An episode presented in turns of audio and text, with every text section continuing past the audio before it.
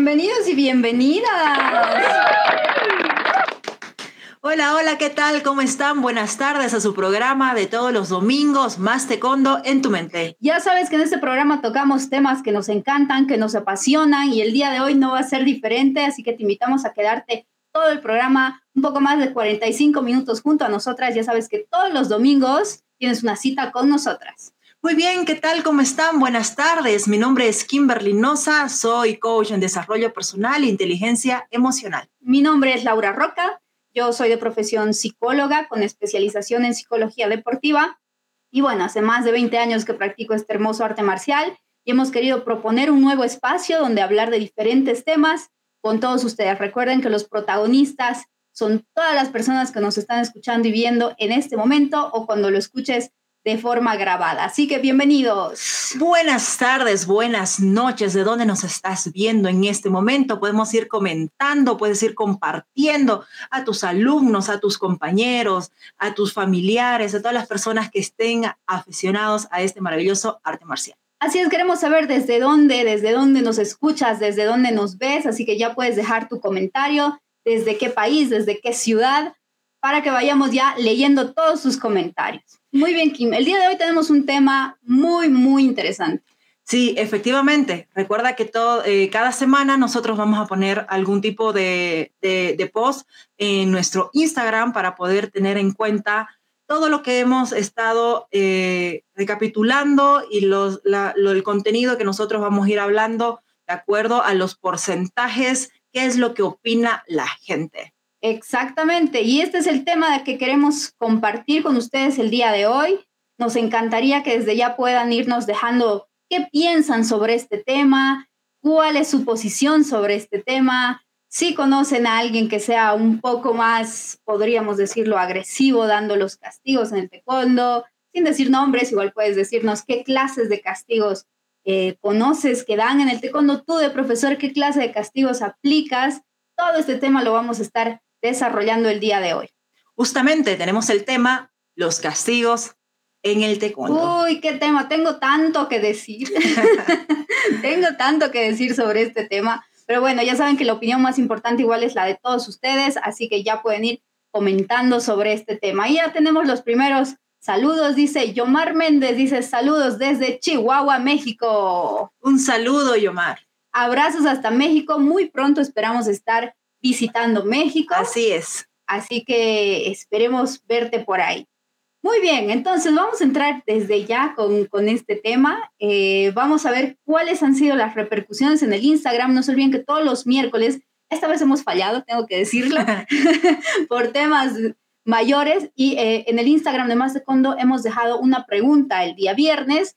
Y bueno, vamos a ver qué es lo que nos han respondido todos ustedes, qué es lo que piensan sobre este tema. Así que aquí voy con lo que hemos visto en el Instagram. ¿Qué nos dijo la gente sobre este tema? ¿Cuál era la pregunta? Es muy interesante. En esta oportunidad hemos preguntado. Ahí sí podemos compartir la pantalla, por favor. Dijimos, bueno, si alguna vez recibiste algún tipo de castigo en el taekwondo. Así es, ¿alguna vez recibiste algún tipo de castigo en el taekwondo? Bueno, en general creo que todos alguna vez hemos recibido, bueno, no todos, pero la mayoría hemos recibido alguna vez algún tipo de castigo en el taekwondo. ¿Qué castigo habrá sido este? No sé, ahora lo vamos a ver. Pero bueno, en el Instagram nos respondieron lo siguiente. ¿Alguna vez recibiste algún tipo de castigo en el taekwondo? La respuesta fue así, o sí o no. El 73% respondió que sí y un 27% respondió que no. Ok, ok, bastante alta la cifra de las personas que han recibido un castigo eh, en el taekwondo. Puede ser de cualquier tipo, puede ser de cualquier tipo. Ahora vamos a ver cuáles serían los que, los que, yo creo que hay un límite, ¿no? Cuando le pones un castigo, un castigo entre comillas, eh, a tus alumnos. Claro que sí. primero podríamos partir cómo yo interpreto esa palabra y cuál es la definición como tal de castigo, ¿verdad? Entonces, es, es una sanción cuando alguien comete algún tipo de error se dice que hasta delito. Imagínense, es súper fuerte, ¿verdad? Sí, ya delito no, pero eh, ¿qué pasa? O sea, solo la definición de la palabra Yo creo que muchos confunden lo que es eh, disciplina con castigo, ¿no? Y es ahí donde, donde entra este tema y donde tenemos que ser muy conscientes sobre esto. Es un tema del que no se habla mucho, del que cada club, digamos, tiene sus ciertos castigos, cada profesor, cada maestro, cada entrenador eh, tiene una forma de, realizar eh, estos castigos, este tipo de castigos, sin embargo es un tema que no se habla. Así que hemos querido proponer este tema para también conocer un poco cómo es esto en sus países, cómo se aplica en sus clubes, eh, si son ustedes maestros, cuáles son los tipos de castigo que ustedes ponen a los alumnos y también si tú eres alumno y nos, nos estás viendo o escuchando, cuáles son los castigos que, te dan en tu o club. alguna vez has recibido. O alguna vez has recibido, ¿no? Porque eh, si bien sabemos que, a ver, en la, en la cultura japonesa, en la cultura oriental y en la cultura surcoreana, eh, los castigos son hasta bien recibidos, por decirlo así. O sea, vienen desde hace mucho tiempo atrás eh, con este tema de castigos, entre comillas. Entonces podríamos decir que es un tema cultural para ellos, donde los castigos de algún modo son bien recibidos hasta cierto límite, ¿no es cierto? Pero nosotros no vivimos en Corea, no vivimos en Japón, no vivimos en China. Si bien, si bien nosotros practicamos un arte marcial surcoreano, eh, también tenemos que saber bien que hay diferencias, ¿no? Y ahora, por ejemplo, existen derechos humanos. Entonces, si tú eres muy agresivo con tus alumnos, o si alguna vez tu de alumno has recibido demasiadas, digamos que tu maestro ha pasado el límite en el tema de agresiones, eh, tenemos que estar muy atentos a esos temas, porque la violencia no solo puede ser física del, del, profesor al alumno, también puede ser eh, violencia psicológica, porque ¿qué es lo que pasa? Muchas veces cuando un alumno no rinde como el, como el entrenador quisiera, como el profesor eh, quisiera, muchas veces ellos se alteran, ¿no? Y es ahí donde pueden sobrepasar este límite eh, de los castigos, incluso con, con golpes o con algo mucho más fuerte. Claro, también hay que tener en cuenta esa línea muy fina, como tú decías, Laura, de estoy disciplinando a mi alumno o simplemente soy una persona que carece de gestión emocional respecto a lo que está aconteciendo en ese momento con mi alumno.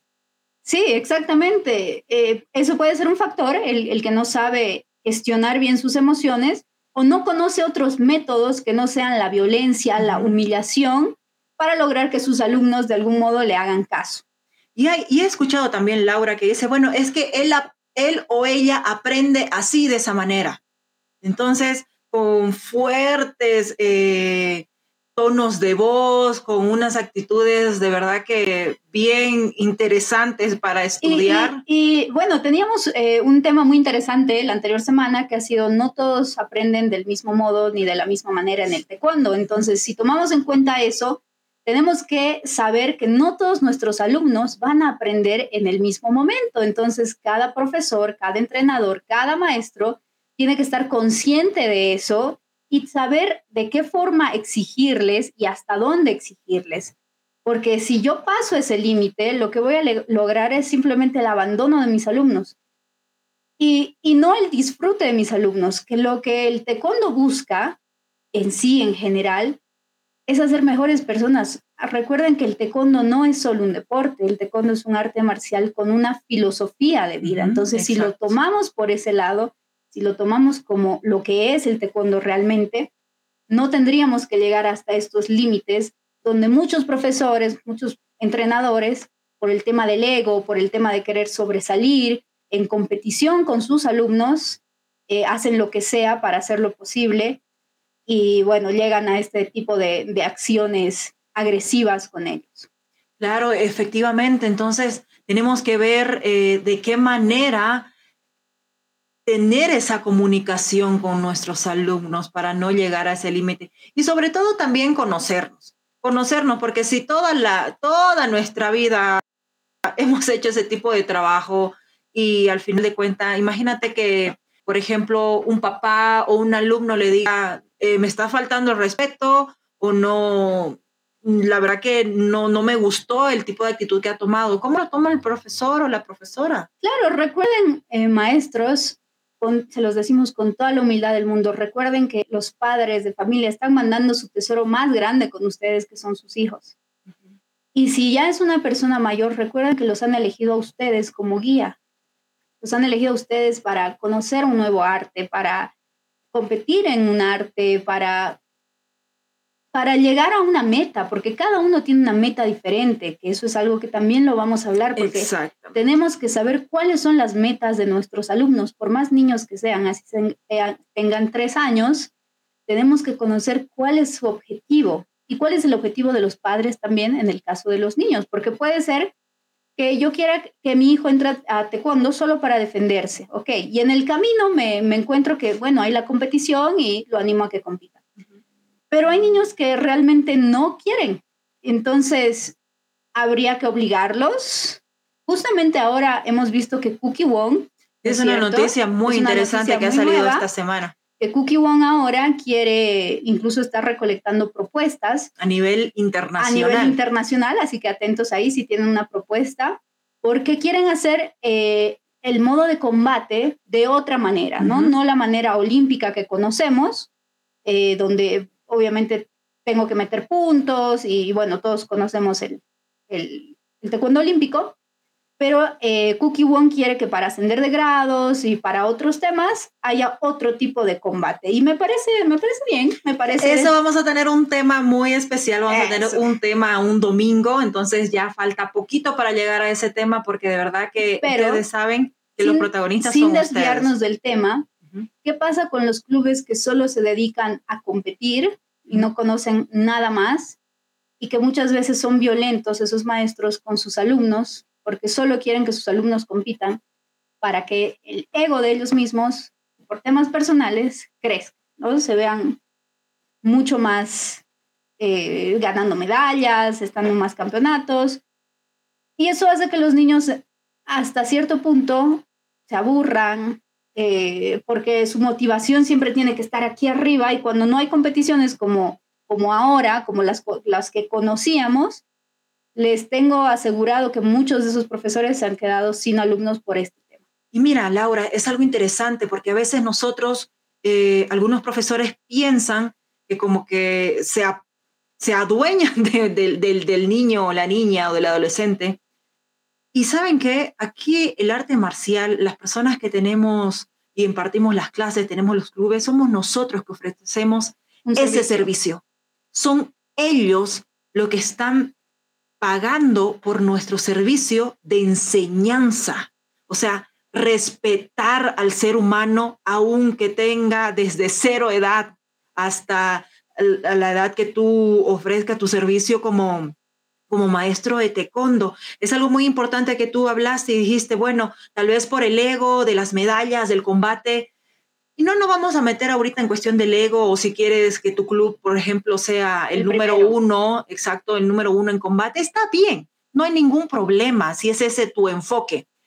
Pero hay que tener coherencia en tu especialidad. Si tu especialidad, por ejemplo, solamente sea combate, no, no, no aceptes a un niño que solamente quiere defenderse o, aumentar su autoestima, no forzar. Claro, porque si tú no estás capacitado como profesor para, para motivarlo, para hacerlo crecer en otras áreas que no sea combate, lo único que vas a hacer es frustrar a esa persona, sea niño, sea adulto o, lo que sea. Entonces también, como tú dices exactamente, tenemos que ser coherentes en ese tema y no solo capacitarnos, y esto es un, paréntesis que abro, si quieren tomarlo así. Por favor, Laura. Eh, lo único que veía antes de la pandemia en capacitaciones, incluyo a mi país eh, en esto, nosotras somos de, de Bolivia, las únicas capacitaciones que yo veía eran sobre alto rendimiento. Ok.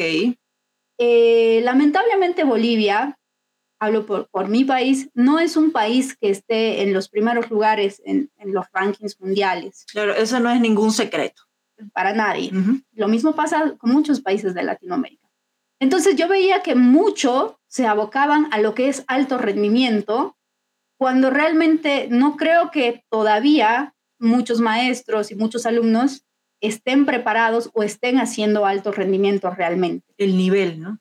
creo que deberíamos empezar siempre por la base y la base del taekwondo es desde la enseñanza, o sea, desde aprender a enseñar. Exactamente. Muchos maestros creen que porque son cinturones negros, que porque simplemente, bueno, pasé taekwondo y ahora soy cinta negra y ya puedo dar clases. Creo que hay una preparación detrás de esto. Si tú eres entrenador, maestro, profesor, debería haber una preparación mucho más allá de todo esto, donde realmente estés capacitado y tu propia federación te capacite en ciertos temas para poder tú impartir las clases. Ahora veo con mucha alegría que muchas otras federaciones, por ejemplo la de Argentina, la de Ecuador, eh, Venezuela, están tomando estos temas muy serios, como desde el taekwondo infantil, desde el taekwondo y mujer, desde, o sea, otros ámbitos, el para taekwondo, porque son temas que los maestros tenemos que saber antes de dar clases, porque no puedo yo solo fijarme en el alto rendimiento y el que no sabe alto rendimiento, bueno, lo humillo, le digo que no sabe nada, que es un tonto, que no me sirve, y lo único que estoy haciendo es frustrar a las personas cuando en el taekwondo no no debería ser así. O sea, el taekwondo tiene otro tipo de filosofía. ¿Cuáles son los cinco pilares del taekwondo? Entonces, esos cinco pilares son los que tenemos que transmitirle a las personas que practican taekwondo, sean de competencia o no sean de competencia. Entonces tengo que tener muy claro eso. Claro, y no solamente, por ejemplo, de decirlo desde la boca hacia afuera, como se dice el dicho, ¿verdad? Porque es interesante que tú te puedas saber toda una teoría, lo del arte, marcialidad y todo lo demás, pero como, como ser humano, ¿cómo eres? Recuerden que nosotros ofrecemos un servicio estamos enseñando un arte marcial y para muchas personas un estilo de vida. ¿Y con quién trabajamos, Laura? Con seres, humanos. No con robots, no con máquinas. Con seres humanos que vienen con sentimientos, emociones, creencias, patrones mentales, cultura, aprendizaje, en fin. En fin, exactamente. Bueno, nos alterado un poquito aquí, pero de eso se trata y también vamos a leer sus comentarios. Aquí nos mandan saludos desde Colombia, un gran abrazo hasta Colombia. Sabemos que Colombia igual en estos momentos está pasando por momentos muy difíciles, que además de la pandemia hay un tema político, así que como cada domingo les mandamos un fuerte abrazo y mucha fuerza a Colombia. Bueno, tenemos aquí también saluditos de Esther Rose desde Saludos de La Paz. Muchísimas gracias, Esther. Saludos. Ella está todos los domingos con nosotros. Muy bien, aquí tenemos saludos de Juan Carlos. Nos dice desde Quito, Ecuador. Un fuerte abrazo hasta Ecuador. Bueno, nos dice Juan Carlos, el taekwondo debemos regresar a lo antiguo, a sus raíces, arte marcial de defensa y ya no lo olímpico factor fundamental que ha hecho que suban otras ramas de artes marciales como el MMA. Ok, ok, eso es lo que piensa, lo que piensa Juan Carlos, lo respetamos. Vamos a ver qué nos dice Darwin. Darwin nos dice, el taekwondo tradicional tiene más vida que el taekwondo olímpico. Y efectivamente lo que estábamos, gracias Darwin por tus comentarios, lo que estábamos comentando, ¿verdad? Sobre lo que estaban hablando sobre la y todo lo demás. Eh, vamos a tener temas, de verdad que a nosotros nos encanta poder tener este espacio con ustedes, poder leerlos, escucharlos. Sabemos cuánto nos apasionan estos temas y ahí los vemos también comentando, así que muchas gracias. Darwin también añade, dice, hay más disciplina en el taekwondo tradicional. Ahora el taekwondo actual, eh, hoy en día los competidores se, se ponen los uniformes como ellos quieren, pero eso depende de cada maestro. ¿Ok? Pues sí, Rodrigo, desde Francia. ¡Wow! Rodrigo, te mandamos un fuerte abrazo. Muchísimas gracias por conectarte con nosotros. Nos dice, muy interesante escuchar los temas que tocan. Abrazos desde Francia. ¡Wow! Abrazos hasta Francia. Esperemos estar por ahí algún momento visitándote. Claro que sí, claro que sí. Muy bien, vamos a, eh, hemos visto las encuestas, cómo, cómo lo definen esto del castigo, si hemos recibido Mira, Laura, aquí, por ejemplo, particularmente, eh, si tú has dicho al principio como que, ay, tengo muchos temas, y sí, es que hay una línea muy fina de que si estás disciplinando o estás maltratando, o, estás maltratando a ese ser humano. Así es. Y bueno, nosotros no estamos aquí para decir el tradicional es mejor, el olímpico es mejor, para nada. El taekwondo es bello en todos sus aspectos Sin embargo, en este tema tan serio de los castigos, creo que tenemos que estar con los ojos abiertos, tanto maestros, padres de familia, los mismos alumnos y los maestros que en algún momento ejercieron o ejercen este tipo de prácticas un poco violentas con sus alumnos, también es una manera de reflexionar con todo lo que está pasando, con todo lo que estamos viviendo. Obviamente los maestros que tienen sus clubes y viven de esto, eh, incluso no, no es bueno para ellos tener una imagen en la que te vean como el maestro agresivo, como el maestro maltratador, porque incluso juega en contra a ti. Entonces, eh, creo que es momento también de, hacer un, una autoevaluación. Una autoevaluación, sí, de reflexionar sobre este tema y de, mirar hacia atrás y decir, bueno, el taekwondo ha sido creado para qué? Si bien sabemos que venía de un arte marcial eh, de los militares y que obviamente eran eh, bastante estrictos con este tema. Pero sin embargo, vemos niños desde los dos años intentando aprender a andar y ya tienen ¿cuál es, ¿cuál es, digamos, eh, el, no sé, la vara que mide el tema de, del taekwondo en esto? Nosotros sabemos que el taekwondo viene de Corea del Sur. ¿Cuáles son los videos que vemos nosotros de Corea del Sur? Vemos videos de los militares rompiendo maderas, así, sacándose la mugre, ok. Vemos maestros eh, muy estrictos con sus alumnos porque es un taekwondo, allá el taekwondo es una carrera prácticamente, y obviamente ellos estudian en, en universidades para especializarse en esos temas. Pero no es solo un niño que quiere aprender defensa personal, entonces tenemos que aprender a separar lo que vemos, lo que sabemos de allá, con lo que nosotros podemos hacer acá, ¿sí? Porque yo no estoy entrenando a un niño de cuatro años para que sea un militar y vaya a la guerra, lo estoy entrenando para que él tenga más seguridad, más autoconfianza, para que tenga valores, transmitir valores. Entonces, ese es el taekwondo que queremos transmitir, no, no el taekwondo agresivo, no el taekwondo donde eh, tú te aproveches del poder que tienes, porque al aprender, defensa, al aprender artes marciales tú tienes un poder extra. Eso es lo que siempre le decimos a nuestros alumnos. Entonces, usa ese poder para el bien y no para el mal. Entonces, por eso estábamos hablando, imagínate que, exista un maestro, una maestra que nosotros definamos como alguien incompetente, que sea eh, maleducado, que no gestione las emociones y todo lo demás. Sin embargo, ¿cómo esa persona se da cuenta que está actuando de esa manera? Si, por ejemplo, Laura nadie le dijo nada, nadie le, cuestionó eh, su actitud, o, ya alguien le dijo que era lo que estaba pasando. Y a veces nos aferramos y nos agarramos de la, de la frase, es que yo soy así, tengo carácter fuerte. Muchas veces se confunde con el carácter fuerte con la falta de tu propio conocimiento como persona y de tu inteligencia emocional, la carencia de tu inteligencia emocional. Tal cual, tal cual. Aquí tenemos un mensaje, dice saludos desde Colombia. Eh, él practica Hapkido. Germán, abrazos hasta Colombia. Randy Mentes nos dice, saludos desde Puerto Rico. ¿Es factible subir de rango a ese alumno que no cumple los requisitos marciales? Bien, muy buena pregunta y me gustaría igual hacer énfasis en esto. Por ejemplo, ¿qué pasa? Y es un tema que también lo vamos a tocar, que es el tema de, los exámenes en el taekwondo, porque te aseguro que el examen que yo tomo aquí no es el mismo que tú tomas en tu país y cuáles son los requisitos que debemos tomar.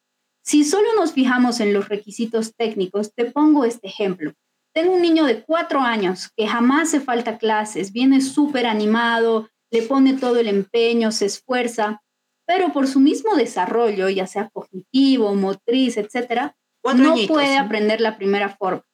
Entonces, ¿qué le digo? No vas a dar tu examen porque no sabes la primera forma cuando sé que es un niño que tiene cuatro años, que no puede memorizar todavía todos los pasos de una forma. No digo en todos los casos, y como decíamos en el anterior programa, todos tus alumnos son un universo, un universo totalmente diferente. Entonces, ¿qué pasa? Si ese niño yo lo tengo, no sé, un año, dos años sin dar examen, cuando él no se falta, cuando él hace todo lo que tiene que hacer, pero no puede memorizar la primera forma, lo único que voy a hacer es frustrarlo. Entonces, en el taekwondo no nos tenemos que fijar solo en los requisitos técnicos de, una persona, o sea, para realizar un examen. Hay mucho más que eso. la disciplina está desde a qué hora él llega al entrenamiento. Y muchas cosas que evaluar. Sea, claro que sí, ya, ya sea virtual o ya sea presencial, eh, si viene con el uniforme, si, si respeta a sus maestros, si respeta a sus padres. O sea, son muchas cosas que puedes tomar en cuenta, además de la parte técnica. Entonces, creo que aquí es donde tenemos que reflexionar también en esos temas, porque sí, el taekwondo tradicional que hemos aprendido nos dice, si no sabe primera forma, no pase el examen. Pero ahora estamos viviendo un mundo nuevo, una realidad nueva que nos abre la mente en estos temas y que puede incluso hacernos avanzar mucho más, tanto con nuestros alumnos como nosotros como maestros. Entonces, hay, hay muchas cosas más, además de la parte técnica, que obviamente es importante, pero que ellos van a ir aprendiendo según su ritmo. Y obviamente el, el examen, digamos, de cinturones negros, ok, que es igual para todos, y, está muy bien, hasta ese, hasta ese tiempo él ya puede aprender todo lo que necesita. Pero si, si tiene cuatro años y no puede hacer un PUMSE o, o cualquier otra dificultad que él tenga, tú tienes que saber cómo motivarlo y cómo hacerlo avanzar eh, dentro de sus propios de sus propios límites, ¿no? Entonces, muy buena, muy buena tu pregunta. Y eso es lo que, lo que yo pienso como, como maestra y como psicóloga. Ahora, opiniones pueden haber varias, pueden haber diferentes, y para eso estamos aquí. Así que también me, me encantaría escuchar las opiniones de, la, de los demás maestros. Muy bien, tenemos acá otro saludo de Andrea Mérida. Nos dice, los alumnos deben tener respeto a sus maestros, no temor. El temor no inspira, no transmite el amor por el deporte. Saludos a las profes desde Bolivia. Saludos, querida Andrea, muchísimas gracias. Muchas gracias. Qué importante lo, lo que nos dices y es totalmente válido, totalmente cierto. Porque como decíamos, si un alumno, un alumno te tiene miedo o te respeta realmente.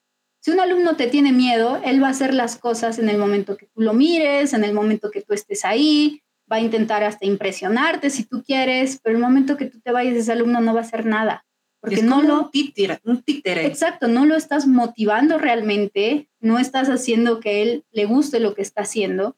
Solo lo estás, íntegro, ¿no? Cuando nadie lo está viendo haciendo las cosas Solo lo estás de alguna, de alguna forma obligando porque te tiene miedo y, y no te tiene respeto. Entonces, en cambio, si tú motivas a alguien, si, si esa persona te tiene respeto por cómo tú lo tratas, por cómo tú le enseñas, tenga la edad que tenga, es diferente. Si tú le dices a 100 patadas, esa persona va a hacer 100 patadas porque sabe que eso le va a servir a él mismo o a ella misma.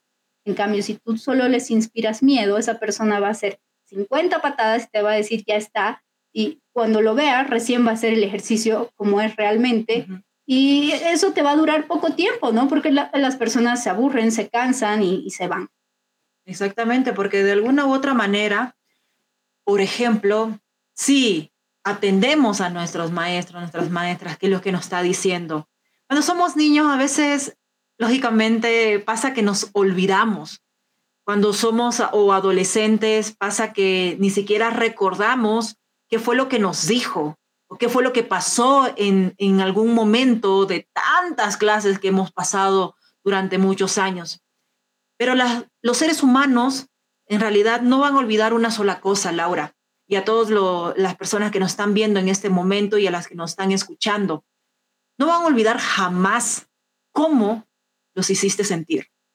Jamás. Eso sea con una palabra, sea con un tipo de actitud, con una mirada, con cualquier tipo de gesto, todo lo que pueda hacer tu lenguaje corporal.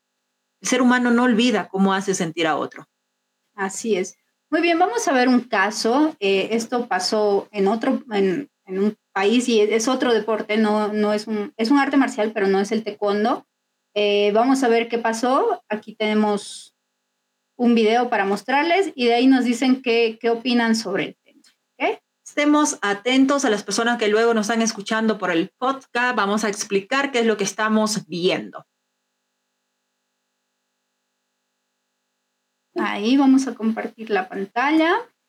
Mire nada más a este animal. Esto ocurrió en Rusia. Un entrenador de kurdo está en el ojo del huracán luego de que pateara a un niño mientras realizaba una demostración frente a los padres de familia. En las imágenes se puede ver la patada que el niño recibe en la cabeza como castigo. Y es que el menor de nueve años cometió el error de dirigirse a la esquina equivocada. El incidente no pasó a mayores ya que el menor tenía puesto el casco. Los padres de familia piden se castigue al entrenador por esta agresión o que se ponga con alguien de su tamaño.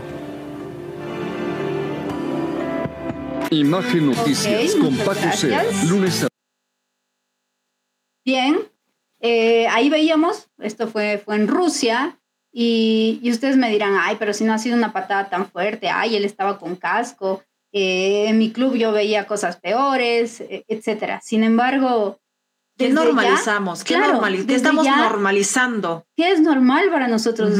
esa violencia hacia nuestros alumnos es normal cuando realmente podría explicarle y decirle, ese no era tu lado, puedes venir a este lado. O mostrarle dónde era el lado. O demostrarle simplemente. antes de agredirlo de esa forma. Y, lamentablemente veo que hay muchos, eh, muchas personas que todavía quieren disciplinar con golpes, quieren disciplinar con, con este tipo de agresiones a sus alumnos cuando hay otras formas de disciplinar. Y no podemos decir, es que en el taekwondo antiguo se practicaba así. Como les decíamos, el taekwondo antiguo entrenaba militares. Nosotros estamos entrenando niños, mujeres, hombres para la vida, no para que vayan a una guerra. Y si bien la vida de por sí en este momento es una guerra, pues la, primera guerra que tenemos que vencer es la mental. Entonces, si yo lo castigo solo con cosas físicas, si yo lo maltrato, porque hay una diferencia entre castigo y maltrato, al final estoy perjudicando a esa persona y obviamente igual está quedando claro que no tengo eh, las herramientas ni siquiera básicas para enseñar. Muy bien, ¿qué opina, qué opinan ustedes de este, de este video que acabamos de ver? ¿no? Es un profesor que en ese momento eh, tuvo una actitud, eh, es, una, es algo personal, completamente errónea, ¿no? Ha golpeado a un menor de edad, ha golpeado, si bien estaba con casco, aún así es un acto de violencia entonces, ¿qué opinas? Claro, o sea, más, más que nada, incluso cuando puedes explicar, ¿no? O sea, cuando puedes hablar con ese, con ese niño o con la persona que sea y explicarle realmente el porqué de las cosas antes de agredirlo. Nos dice el maestro Renzo Quintero. Muy buenas tardes, buenas tardes, desde Medellín, Colombia. Soy octavo dan en taekwondo. No estoy de acuerdo en lo personal de los castigos para nadie. Wow, muchísimas gracias, maestro Renson, desde Antioquia, Colombia. Eh, imagínense, octavo Dan, ¿no? Entonces, es, es, es, simplemente, se trata de cuán preparado tú estás para enseñar. Y aquí el maestro nos los está demostrando, un octavo Dan que realmente te diga, o sea, no está bien. Y no estamos aquí para juzgar que está bien o que está mal, sino para reflexionar sobre estos temas que se hablan muy poco el abuso de poder, el abuso, porque puede ser que no solo sea con los alumnos, incluso puede ser con otra maestra que trabaje con él o con otro maestro, o puede ser incluso no, no, no físico ni psicológico, sino pueden ser incluso acoso, que lamentablemente igual se ve dentro de nuestro deporte, eh, el acoso hacia, hacia las mujeres, el acoso hacia sus propios alumnos. Entonces, tenemos que estar con los ojos bien abiertos, los maestros, los padres de familia y los mismos alumnos, para que estas cosas no ocurran dentro de nuestro deporte, dentro de, nuestro hermoso arte marcial. Son reprochables por donde se vea. Completamente. Así que también se ha visto que hay, que hay avances en cuanto a estos temas desde la Federación Mundial, que, que, quieren eh, ahora ponerlos y que ya vienen desde hace tiempo pero también sería bueno que cada federación plantee nuevas formas de identificar a este tipo de personas y, realmente que existan sanciones a cualquier maestro, maestra que de alguna manera agreda a sus alumnos o genere violencia del tipo que sea eh, en ellos. Claro, y poder, sobre todo, principalmente, identificar estos hechos, identificar, porque como hemos estado hablando eh, anteriormente, es como que normaliza la actitud de la persona como algo que, bueno, es una persona así, es estricta o es estricto, o tiene carácter fuerte y ya está. Cosa que, Dios, está pasando algo que no es normal. Y hay hasta padres que, eh, bueno, es que lo está disciplinando a mi hijo. Exacto. Lo está disciplinando a mi hijo. ¿Qué, ¿Qué es disciplina para ti? O sea, primero hay que entender un poco, primero saber, estudiar, leer un poquito más. No, e, es, la, es un ser tan importante esa criatura, ese adolescente, ese ser humano el que está yendo, porque también los clubes no solamente van niños, va gente ya adulta que va a empezar, está empezando su primer paso en el arte marcial, imagínate. Sí, y se ven, se ven cosas realmente que, a ver, les cuento, por ejemplo, eh, había un caso en el que en mi país no se permitía, eh, perdón, al, revés, sí se permitían en, en, menores desde los cuatro años, desde los tres años, las patadas a la cabeza y las patadas a la cara. ¿okay? Y causó mucho revuelo cuando en una competición se dijo que ya no se iban a permitir las patadas en la cara en los niños de cuatro, cinco, seis años, ni las patadas en la cabeza. Muchos maestros saltaron, se pusieron eh, súper agresivos por este tema, porque ellos sí querían que, existan las patadas en la cara con los niños. Y, bueno, yo, yo miraba desde afuera y decía, al final son niños, ¿te imaginas lo que puede causar una patada en la cabeza a un niño de seis años? Y sí, es taekwondo y es un deporte de contacto y está muy bien, pero también tenemos que aprender sobre el desarrollo de ellos mismos para que si tú quieres que ese niño sea un muy buen competidor y, que en, lo futuro él pueda eh, ser un un competidor de alto rendimiento y etcétera, también tienes que respetar sus procesos cognitivos, sus procesos de aprendizaje, sus procesos de desarrollo, porque por tú querer ganar una medalla, por tú querer que ese niño gane algo, eh, puedes causarle incluso algo mucho peor a eso, puedes causarle una lesión, porque son niños. Entonces es un tema que, que queda abierto y que supongo que en cada país es, es diferente, veo que en cada país es diferente, cada país tiene sus reglas, pero en general estamos hablando de seres humanos que están en crecimiento y sí, yo concuerdo que el taekwondo es un deporte eh, de contacto y está muy bien, pero también estamos trabajando con seres humanos y tenemos que saber cuáles son las etapas de desarrollo, de crecimiento, de aprendizaje, para poder irlos subiendo de manera progresiva, de a poco. Justamente tenemos aquí un comentario muy interesante que nos dice Fauno, por ejemplo, ¿qué pasa con alguien que solo aprende con golpes o que necesita ese tipo de estímulo físico para poder trabajar a su máximo capacidad? Hay algo aquí bien interesante que dice estímulo físico. Efectivamente, hay personas que se estimulan mucho más de acuerdo a la parte visual, auditiva o kinestésico de sentir pero yo creo que nadie, ni un ser humano, se estimula con algo que sea eh, violento. Solamente que hay muchos maestros que ya la parte de la violencia le dice, bueno, lógicamente, como tú dices, es un deporte de contacto, efectivamente, pero eso no significa que pueda llegar a la violencia. Es que eh, tenemos que tener claro, como decía, la diferencia entre arte marcial y, deporte, para empezar, ¿no? Eh, he visto maestros, porque me ha tocado cubrir diferentes campeonatos, los, casi los más importantes de, de la región, entre entre ellos panamericanos, etcétera, donde he visto cómo los coaches, por ejemplo, reaccionan de diferente manera con cada uno de sus competidores. Algunos, para que reaccionen un poco más rápido, un poco más fuerte, los empiezan a golpear, obviamente golpes suaves, o sea, no suaves, pero en los hombros, golpes que ellos ya conocen, para estimularlos y para que respondan mejor. Algunos funcionarán así, otros funcionan solo hablándoles, diciendo, mirándolos a los ojos, diciéndoles qué tienen que hacer, para que entren al round y hagan realmente lo que el, lo que el entrenador, el coach, les está, les está diciendo. Entonces, no todos reaccionamos de la misma manera. Por eso el maestro, el profesor, el entrenador tiene que conocer a esos, a esos sus, sus, eh, sus competidores, sus alumnos, para saber cómo reaccionan y con qué.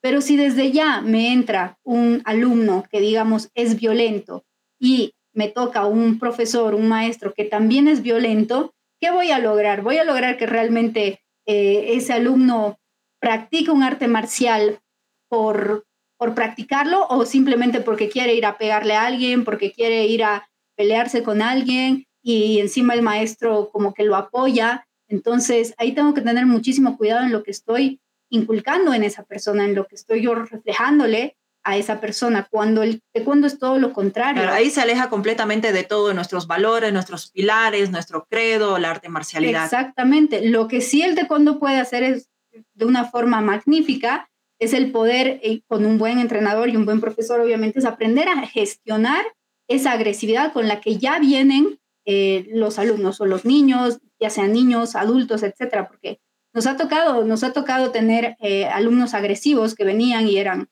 obviamente agresivos en su colegio, agresivos con sus padres, agresivos en los mismos entrenamientos, pero si yo le enseñaba a ser más agresivo, ¿qué iba a lograr? ¿no? Entonces, ahí es aprender a, gestionar en qué momentos es agresivo. Por ejemplo, él, era agresivo cuando perdía.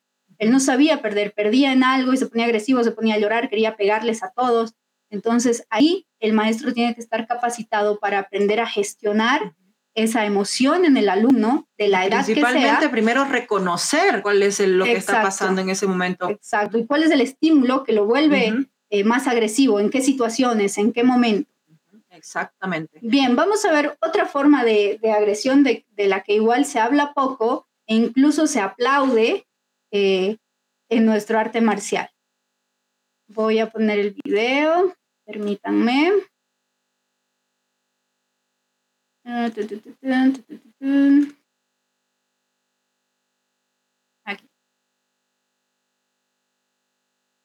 Bueno, ¿qué opinan de todo esto que estamos hablando en este momento?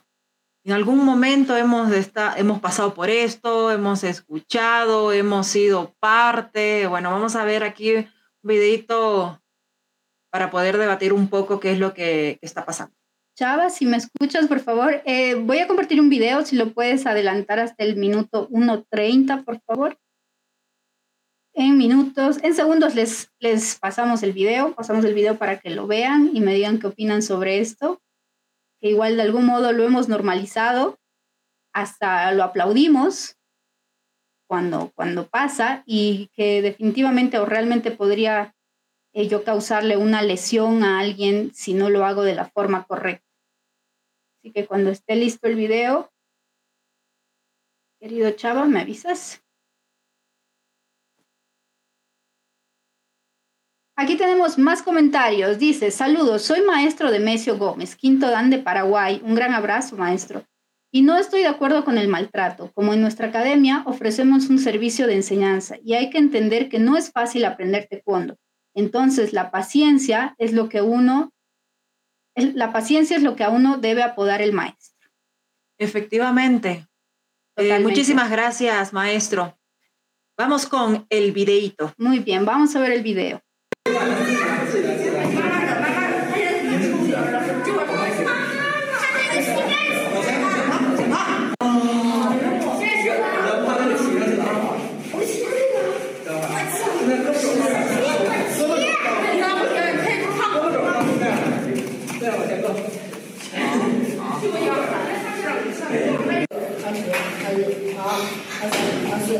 二五、二六、二、三一、三二、三三、三四、三五、三六、三七、三八、三九、四十、四一、四二、四三、四四、四五、四六、四七、四八、四九、五十。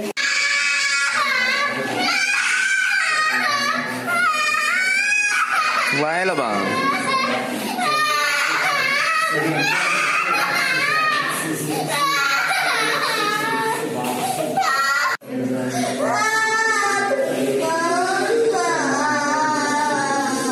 经给你很轻了啊！你看你那些师哥，是不是？没可能的。击破两块木板，来准备。Muy bien.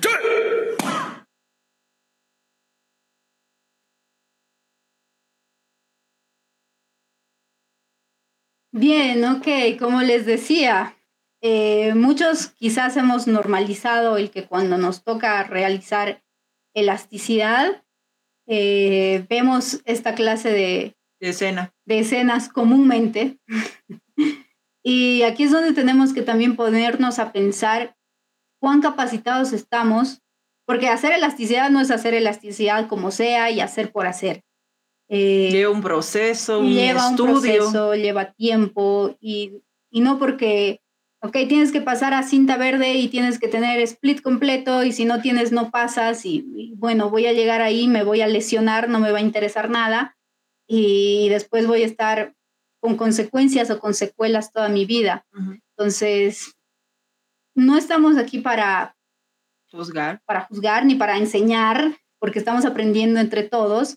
Eh, sin embargo, tuvimos una reunión con un, con un médico deportólogo especialista donde obviamente nos decía que este tipo de prácticas pueden generar lesiones en, en, los, en los niños, en las personas adultas y que debe ser hecho progresivamente. Lo que se puede hacer es obviamente practicar eh, este tipo de elasticidad, no este tipo, sino elasticidad de forma gradual, eh, todos los días, para que las personas puedan ser más flexibles pero realizar eh, este tipo de, actos es, prácticamente tortura, ¿no? Y, si bien vemos esto, eh, bueno, esto era de una academia de China, pero también vemos que pasa en Corea y después nosotros llegamos con esa mentalidad y decimos, ah, es que en Corea aprenden así, yo tengo que enseñar así. Pues no, también tenemos que tener el claro, criterio Imagínate que un papá o una mamá vea esa escena, este, te demanda fácilmente. El criterio suficiente para, para discernir qué está bien y qué está mal. ¿No? Entonces, ahí queda para la reflexión de, maestros y maestras, eh, que está bien que hagan elasticidad, está bien que duela, porque la elasticidad duele, pero, ¿cuál es el límite? Y es un proceso, y de conocer también la parte claro. Eh, si tú torturas tanto a tus alumnos, tus alumnos te aseguro que no van a querer volver, porque eso ya es prácticamente tortura, ¿no? Y justamente aquí este Rose nos dice, no, no, no, eso sí que es tortura. Quedé muy impresionada con los videos. Así es, querida Rose, lamentablemente esta escena se repite en muchas academias, te, lo aseguro, y, bueno, o sea, tenemos que tener en cuenta que eh, podemos, les podemos causar lesiones a nuestros alumnos si lo hacemos de una forma tan, tan brusca, ¿no? Entonces tenemos que tener cuidado en ese tema también. Muy bien, bueno, el tema de hoy ha estado, ha estado bastante fuerte. Eh, les hemos preguntado en el Instagram también cuáles eran los castigos más frecuentes eh, que habían recibido y se los voy a compartir. Aquí les voy a compartir lo que nos dijeron en el Instagram el día viernes. Recuerden que todos los miércoles estamos con las preguntas en el Instagram de Más para que puedan acompañarnos por ahí también. Aquí nos dice, dentro de los castigos que recibían, que eh, fue la pregunta que, hicimos en el Instagram, dice, nudillos, sentarme en la orilla del área por un rato, abdominales o un examen sorpresa. Ok. Muy bien, también nos dice eh, una vuelta en el tatame, 20 abdominales, unas 5 a 6 veces. Bien, aquí nos dicen la ignorancia de parte de entrenadores no capacitados. Claro, porque obviamente quizás cuando uno no sabe hacer algo, cuando lo hace mal, ¿cómo reaccionas tú como profesor o como maestro? ¿Qué, qué le hace sentir a ese alumno cuando se equivoca? ¿Le dices, eres un inútil, no sirves para nada? ¿O tratas de explicarle cómo se hace? ¿Y cuál ha sido el error que ha cometido? Bien. Tenemos otra, otra de las respuestas que dice cierta cantidad de lagartijas, abdominales o sentadillas, y si se reclamamos Ok, sí, bueno, eh, esas han sido algunas de las respuestas que hemos recibido en el Instagram, eh, que prácticamente igual nos contaban ciertas, ciertos castigos tipo tortura, como dejarlos igual en el, eh, los hacían abrirse, digamos, y bueno, cada uno jalaba de un, de un lado y del otro. Ojo que incluso no lo hace el maestro, lo hacen los compañeros mismos, ¿no? A veces el cinta mayor y, ahí también los maestros tenemos que ser bien claros con nuestros cinturones mayores que tengamos en el club para que tampoco pasen ese límite, porque a veces sienten que tienen ese poder y pueden lesionar a un cinturón menor eh, con estas prácticas, ¿no? Entonces, claro, y van a ser eh, un espejo tuyo, un espejo tuyo, porque ¿de dónde aprendieron eso, verdad? O si lo aprendieron fuera, si lo siguen haciendo, eres tú la persona responsable en, en, el club donde poner un, un alto. Exacto. Aquí el maestro Renson Quintero nos dice, la tortura no hace parte del deporte marcial, mucho menos con niños. Tengo 50 años de práctica y no me gustan esos métodos. Muchas gracias, maestro Renson. Muy importante eh, lo que nos dice su, comentario. Más de 50 años de práctica y... Yo creo que es suficiente para tener un Yo creo que eso avala totalmente lo que, lo que él dice, más que un buen mensaje. Entonces, bueno, nosotros no, no vamos a decir que, que no lo hagan en su academia, ok, si lo hacen, pero reflexionen por favor en estos temas porque al final queda mal todo el taekwondo, queda manchado eh, el arte marcial como tal y obviamente tu nombre eh, para siempre, ¿no? Porque eh, de seguro estás frustrando a, muchos, a muchos alumnos, así que da, da para reflexionar también en este tema. Claro, y de eso también se trata nuestro programa, ¿verdad, Laura? Donde eh, van a venir muchos temas que tal vez estén como tema tabú y nosotros vamos a ser las encargadas de tener en cuenta, de abrir estos temas hacia el mundo, porque hay algo que, ay, que, que porque yo soy tal o porque yo soy aquello. No, eh, el mundo tiene que saber estos temas que nosotros tocamos. Exacto, y sin miedo a hablarlos, porque muchas veces, como decíamos, normalizamos todo esto y cuando están en una reunión de maestros dicen, ay, sí, yo a este le pego, a este le torturo, y a este no sé qué, y jajaja. Ja, ja. y, y, es un tema de violencia. Y, y, si nosotras estamos aquí dando la cara para, para reflexionar sobre este tema también, es porque lo consideramos importante y consideramos que las generaciones que vienen no son las mismas generaciones que nosotros hemos vivido, entonces tenemos que estar también aptos para poder enseñarles de la mejor forma. Recuerden que hay muchos estímulos afuera que los niños van a preferir que los jóvenes antes que el. Mucho, eh, competimos con muchos Si queremos competir con esos estímulos, por ejemplo, no sé, las redes sociales, los juegos, eh, etcétera, entonces también tenemos que hacer más dinámicas nuestras clases, tenemos que, ¿qué le estás ofreciendo a tu alumno para que se quede? ¿Qué le estás ofreciendo para que le guste? No solo para que se quede porque te paga, sino para que se quede porque le guste el arte marcial. Pero ¿cuál es ese valor agregado que estás ofreciendo de aquel servicio como maestro? Y sabes qué es lo más importante, lo que tú decías, cómo queremos que nuestros alumnos nos recuerden. Imagínate de aquí a 5 o 10 años que te encuentres nuevamente con ese alumno o, te es, automáticamente que se, que se viene esa sensación de respeto, o si hubo miedo, o si hubo frustración, o si, en fin, es algo inmediato. Entonces, ¿cómo quieres que te recuerden tus alumnos? ¿Que te recuerden con miedo? ¿Que te recuerden con que, ay, no lo quiero volver a ver? ¿O que te recuerden realmente con respeto y digan, ese era un buen maestro y me acuerdo lo que él me decía y bueno, he seguido en la vida y he pasado muchos obstáculos gracias a él porque de eso se trata, de eso se trata este arte marcial, esta forma de vida que realmente eh, tenemos. No es llevar el dobot por llevar, no es llevar el cinturón por llevar, y no es llevar el dan solamente porque pasaste el examen. Y no eres mejor o peor profesor porque tienes más medallas o trofeos en tu casa. Eres un ser humano. Exactamente. Igual que todos. Así es, muy bien. Bueno, ahora vamos con las libretitas de la sabiduría. Ya saben que todos los domingos tenemos las libretitas. Para los que están eh, por primera vez viéndonos, bueno, les vamos a mostrar tres libretas. Ustedes van a elegir un número, el que ustedes quieran, y detrás de cada libreta hay un mensaje. Ese mensaje debo trabajarlo toda la semana. Muy bien. Vamos a tener la libreta número uno, la libreta número dos o la libreta número tres adelantando, poniendo un poquito más, vamos, voy a poner un poco de spoiler aquí. Una libreta tiene un reto, Laura. Así es, así es. Una de las libretitas tiene un reto que tengo que hacer toda la semana. Eso quiere decir que tengo que trabajar un, poco más de compromiso conmigo misma para realmente hacer el reto. Y dos tienen dos mensajes. Puedes decir el mensaje del universo, puedes decir intuición, el oráculo del tecondo, el oráculo de los valores, como tú desees. Hay gente, Laura, ya me enteré que se que entra este horario para las libretas. es verdad. Me Imagínate. Han varias personas que nos dicen, yo entro justo cuando están con las libretas para saber qué Vamos a, cambiar el horario para que puedan entrar antes. A ver, vamos ¿Qué me va a, tocar trabajar hoy? Muy bien, ya pueden ir escribiendo en los comentarios qué número de libretita eligen. A ver, piensen bien, el 1, el 2 o la 3. Vamos a ver los, los comentarios para poder abrir la primera libreta. El día de hoy, ¿cuál es la primera que vamos a abrir, Laura? A ver los comentarios. Ver, yo hoy me voy por la número dos. Yo iba a decir la dos. ¿Te vas a decir la dos también? Ya, vamos por la dos. Ya, ok, ok.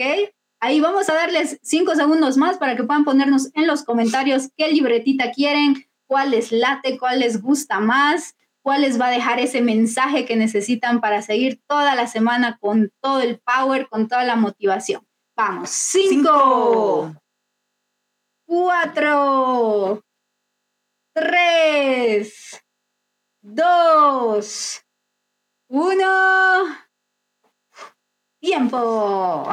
Bueno, aquí hay el 3 y el número 1. Eh, ahí van votando harto por el 3, por el número 1. Ahí el 1. Parece un empate, ¿no? aquí hay un empate. Ahí dicen 2. Muy bien, muy bien. A ver, ¿cuál abrimos primero? ¿Vamos en orden? vamos en orden el día de hoy. Estamos muy conectadas, ¿eh? Hoy día vamos a ir en orden. Atentos, por favor, con el mensaje de la libretita de la sabiduría número 1. Este mensaje lo tengo que trabajar toda la semana. Si lo has elegido es por algo. Y para algo. Y para algo, así que trabaja con esa frase. Y si te toca un reto, intenta realizar el reto durante toda una semana. Vamos con la libreta número uno. A la una, a las dos y a las tres. Sé paciente contigo mismo. Ok. Es una frase muy linda, es una frase muy fuerte. Nosotros como seres humanos, eh, a la última persona que estamos eh, apapachando o a la última persona que estamos hasta respetando en el proceso del camino para llegar a nuestros objetivos, es a nosotros. Nos olvidamos de nosotros. Estamos muchas veces para otras personas, motivando y todo lo demás, pero sé paciente contigo mismo. Vas a llegar a ese lugar. Vas a empezar cuando tengas que empezar. Tú mismo sabes tu propio momento, tu propio Tu ritmo. Y si no sabes, te invito el autoconocimiento. Así es, bueno, qué fuerte, qué fuerte esa frase, sé paciente contigo mismo, eh, porque igual estamos viviendo situaciones nuevas, situaciones difíciles con las que no hemos lidiado antes, entonces todo lo que ocurra nos causa, nos causa de algún modo eh, incomodidad, nos causa, no sé, diferentes emociones, sensaciones. Así que sé paciente contigo mismo. Muy bien, muy bien. Me gusta esa frase. Todos los que han elegido el número uno, ya saben su frase, trabajenla toda la semana, por algo sucedió. Bien, vamos con la número dos. Yo elegí la número dos, tú también. Bueno, yo también, a ver. A ver, vamos con la dos. Dice, el secreto es comenzar. Así es, el secreto es comenzar. Mira, estamos en, en varios proyectos, hay que comenzar otros, Laura. el secreto es comenzar realmente. Bueno, a veces me incluyo, tenemos muchos proyectos, tenemos eh, muchas ganas de hacer algo y siempre terminamos postergando las cosas cuando realmente el secreto de todo es comenzar. Una vez que comienzas algo, ya todo va tomando su ritmo, tú misma vas o tú mismo vas eh, viendo las maneras de abrirte más camino por otros lados, así que lo que sea que estés por emprender, por empezar o lo que dejaste para después, así sea la dieta, así sea el ejercicio, así sea un emprendimiento, pues ahí está. El secreto. exacto, es comenzar. Muy bien. Más vale hecho que perfecto, ¿verdad? Muy bien, muy linda, muy linda la frase. Ahí viene el número tres. Ahí Darwin dice, gracias, me gusta. Muy bien, vamos a ver cuál es la número tres. Los que han elegido la número tres, atentos. Dice, haz 10 lagartijas. Ok, los que han elegido la tres ya saben, toda la semana hacer lagartijas. Ustedes saben que nos pueden etiquetar. Estamos en Instagram como Más Taekwondo Oficial. Y bueno, también van a estar saliendo por aquí nuestros Instagrams oficiales para que puedan seguirnos también. Y, y bueno, practiquemos eh, estas frases, practiquemos este reto que nos ha salido, que, que me parece bastante justo lo que me salió, así que me sorprende, me sorprende bastante. Y, eso es lo interesante, ¿verdad? De estas libretas, es un momento para poder compartir con ustedes, para poder saber un poco más de ustedes y poder aportar un poquito más a, esta maravillosa audiencia. Así es, y que también podamos trabajar eh, este tipo de, dinámicas con nuestros alumnos, porque el taekwondo no es solo algo físico, por algo este programa tiene el nombre de Más Taekwondo en tu mente porque tu mente domina todo tu cuerpo, domina tus acciones, domina lo que vas a decir, lo que quieres hacer. Entonces todo empieza aquí. Entonces tengo que tratar de que también eh, mis alumnos, mis compañeros, las personas a mi alrededor puedan trabajar en ciertas frases para introducirlas en nosotros y que en la vida podamos seguir adelante gracias a, este tipo de, acciones que hacemos con nosotros mismos. Porque si nosotros nos decimos frases, eh, y con esto no les digo, ay, sí, tenemos que ser positivos siempre, porque tampoco es así. Pero si yo tengo ciertas frases ya instauradas en mi cerebro que me funcionan cuando tengo malos momentos, que me funcionan cuando se presentan obstáculos, adversidades, es mucho más fácil eh, el poder sobrellevarlas, el poder salir adelante. Claro que sí, ir entrenando nuestra mente, porque si no entrenamos nuestra mente, luego ella nos va a dominar de una manera como le da la gana. Así es, muy bien. Bueno, vamos a ver cuál es el tema de la próxima semana. ¿Están listos para ver? Que igual está muy bueno el tema de la próxima semana, así que los vamos a esperar a la misma hora por este mismo Vaticanal. Gracias a Más Taekwondo por el espacio. Así que voy a compartir la imagen de cuál va a ser nuestro tema la próxima semana. Es algo muy, muy interesante. Ustedes saben que vamos a tener temas muy diversos, Laura. Exactamente. Y en esta oportunidad tenemos la próxima semana la importancia de los rompimientos. Así es, así que vamos a estar hablando sobre este tema. ¿Por qué será, será importante los rompimientos en el taekwondo? ¿Por qué? ¿Para qué? De qué manera, hasta qué punto. Hasta qué punto, cómo puede influir de una manera física, mental, emocional, psicológica, en fin, tenemos un montón de que hablar de este tema. Además, también vamos a estar viendo algunos videos de los rompimientos, eh, digamos, más especiales, así que si tú tienes algún video de rompimientos, puedes mandarlo al Instagram o puedes etiquetarnos en el Instagram de Más Taekwondo, que lo vamos a estar mostrando por aquí para poder ver cuáles son los rompimientos que haces, cuáles son los más frecuentes, cuáles se hacen en ciertos cinturones para avanzar de grado, cuáles haces en demostraciones, etcétera. Recuerda que el protagonista eres tú. Así que ya sabes, puedes etiquetarnos haciendo tus rompimientos, los vamos a pasar por aquí y vamos a estar hablando sobre este tema que es de suma importancia, la importancia de los rompimientos porque hay toda una filosofía más allá de solo romper una, madera o lo que sea. Bueno, no, no voy a decir mucho. Ya te estás adelantando.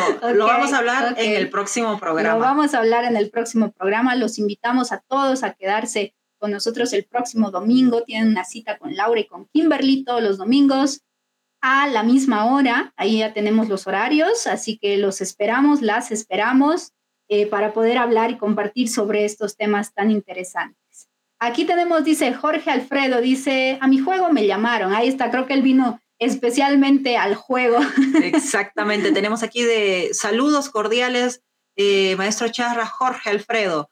También tenemos de Darwin, saludos y bendiciones para todos. Muchísimas gracias. Muchas gracias por estar compartiendo este momento con nosotras. Muchas gracias por escucharnos. No te olvides de compartir este al vivo que se queda en nuestras páginas. No te olvides de comentar y a alguien que etiquetar a alguien que le pueda de verdad llenar, le pueda llegar, le pueda, le pueda servir, de, aportar, decir, mira, me acordé de ti y esto nos va a servir o te va a servir o no, vaya. Exacto, o de, de, decirles a tus alumnos, bueno, todos los domingos tienen que ver el programa y vamos a hablar sobre el programa la próxima clase porque son temas muy importantes que todos los que practicamos tenemos que conocer, tenemos que saber y hablar sobre estos temas que eh, no, se habla mucho, no hay, un, no hay un programa, no hay un programa como este para Pero aquí se habla, la Pero aquí más Taekwondo te lo pone, te lo propone y aquí estamos para todos ustedes. Muy bien. Eh, dice saludos desde Tuxtla, Chiapas, Leonardo.